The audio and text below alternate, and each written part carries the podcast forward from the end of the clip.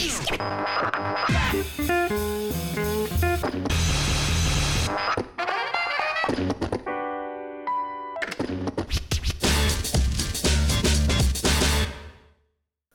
月31日木曜日、ニュース拾い読みを配信します。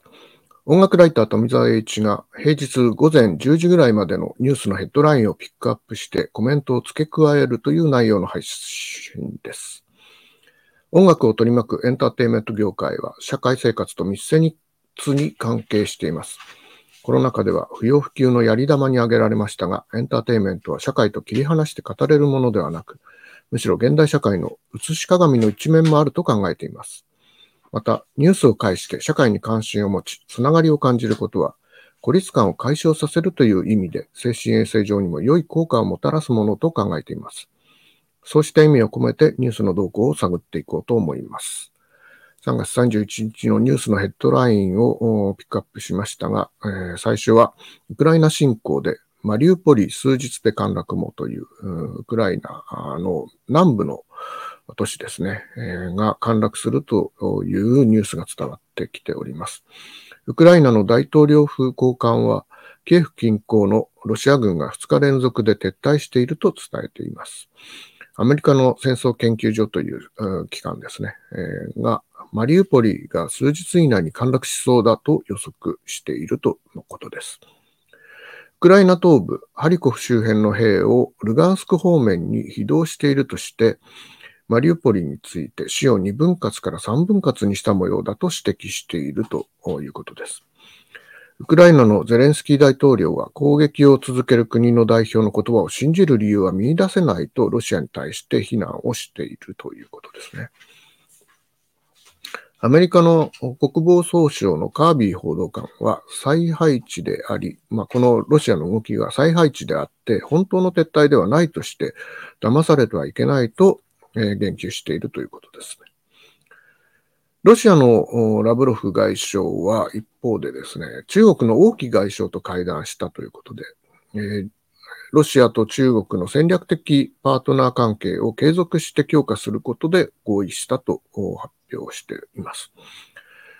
ロシアのラブロフ外相はこの会談後の会見で立場に似た国々と連携して多極的で公正民主的な世界秩序の構築をと呼びかけたということです。うん、また、このあの中国、ロシア外相会談では、経済制裁への対応や経済協力についても協議された模様だということですね。えー、まあ、外交関係、えーその活発になってきて、まあ、外堀も埋めながら、あの、内堀で、えー、戦いを繰り広げているというのがロシアの状況ではないかと思います。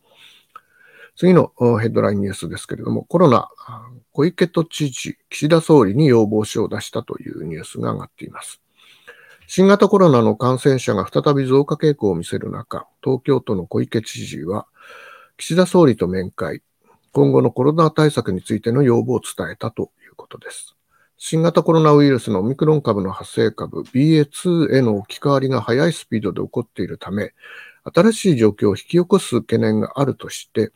法令上の取り扱いについても見直す必要があるのではないかなどとしていたということです。この小池都知事から岸田総理へ出された要望書に盛り込まれたのは、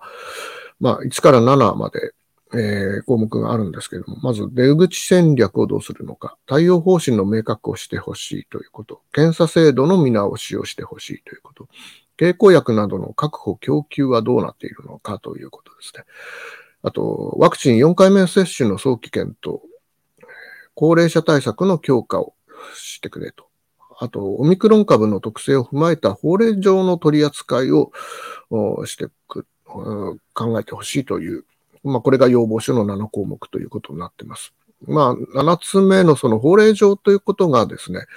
東京都では独自に対策を打てない部分でもあるので、政府と連携して、ここはあの対策を、先手を打って打っていきたいというところが小池都知事の、あの、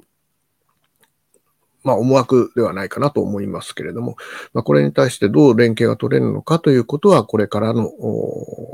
問題になってくるかなと思います。次のヘッドラインニュースですけれども、燃油高、トリガー発動で補助金が必要だと。トリガー発動でもですね、えー、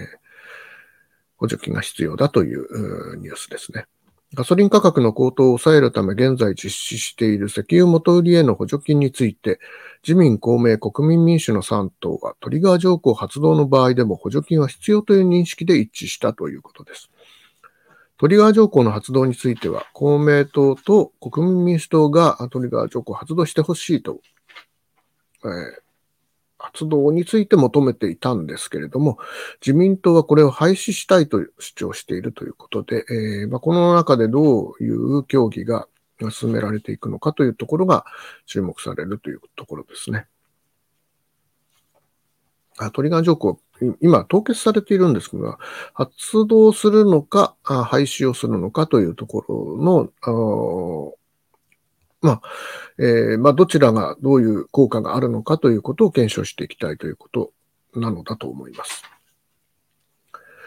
あとですね、ヘッドラインニュースだけに上がっているところでは、政府が物価高対策に1兆円超の、財政出動することを検討しているというニュースですね。まあ、緊急対策の支援金ということで1兆円を超える額を考えているというニュース。もう一本はですね、産地偽装ということで、まあ、アサリですね。えー、熊本県産のアサリと言って偽って外国産アサリが出回っていたという問題で、まあ、これ熊本県の方では、えー、供給を停止する制裁措置が、えー、発動されているものだと思っている、うん、いるはずなんですけれども、これによってまあ、当然ですけど、アサリの輸入量が9割以上減少しているということで、こう9割型、えー、熊本県産ではなかったということが、この数字から見て取れるのではないかなと思いますが、まあ、これがどういう影響を与えるのか、まあ、春はアサリ旬ですよね。これから、まあ、パスタですとか、昨日も実は、えー、アサリのボンゴレ、えー、ビアンコをいただいたりして、どこ産のアサリだったか、あの、レトルトのソースだったので、確認はできなかったんですが、確認してないんですが、確認はできるのかな？まあでもこれは産地も、だから、えー、熊本にその輸入アサリを持ってきて、えー、一回、あのー、僕が見たニュースソースでは、あの回巻くんですよね、砂浜に。で、まあ、しばらくある一定の期間を置いて、それを収穫するということになると、熊本で採れたアサリということになるというお話で、まあ、これが、え、状態化していたということ、まあ、その問題をどう解決していくのかっていうのもまだ解決策が示されていないのかなと思うんですが、まあ、こうした問題も IT 化でトレーサビリティが完備されると、全然、もっと簡単に解決できるのではないかなと思ったりもしますので、動向は見ていきたい。あの食の安全ですね。あと、えー、安全保障に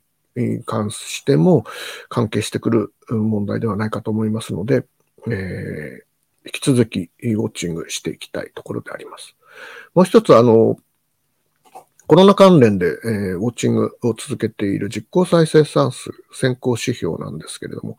1.01と1を超えてしまっていますね。3月29日して。ここのところじわりじわりと上がってきていたんですが、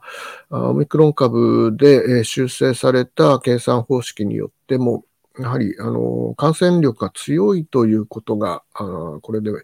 少し示されているんじゃないかと思います。新規陽性者数1日あたり4万5千名の方が新規にコロナにかかっているということなんですけれども、退院療養解除の方がそれに対して4万人ちょっとしかないということでですね、えー、ちょっとこの差がずっと縮まっててきていることが続いていて、療養会場の方がですね、少なくなってきているので、今後、あの、医療機関に対する、えー、圧迫をする可能性が出てきているというところで、えー、まん延防止等重点措置が解除されたタイミングではありますけれども、まあ、それが影響しているのかもしれないですけれども、え、ちょっと心配な、うん、あの、ニュース、先行指標、数値になっているのかなと思います。ま、これも、また土日を挟んで来週どうなるかということを継続してウォッチングしていきたいと思います。ということで、えー、今日の3月31日のニュース拾い読みはこの辺で、えー、締めたいと思います。ではでは。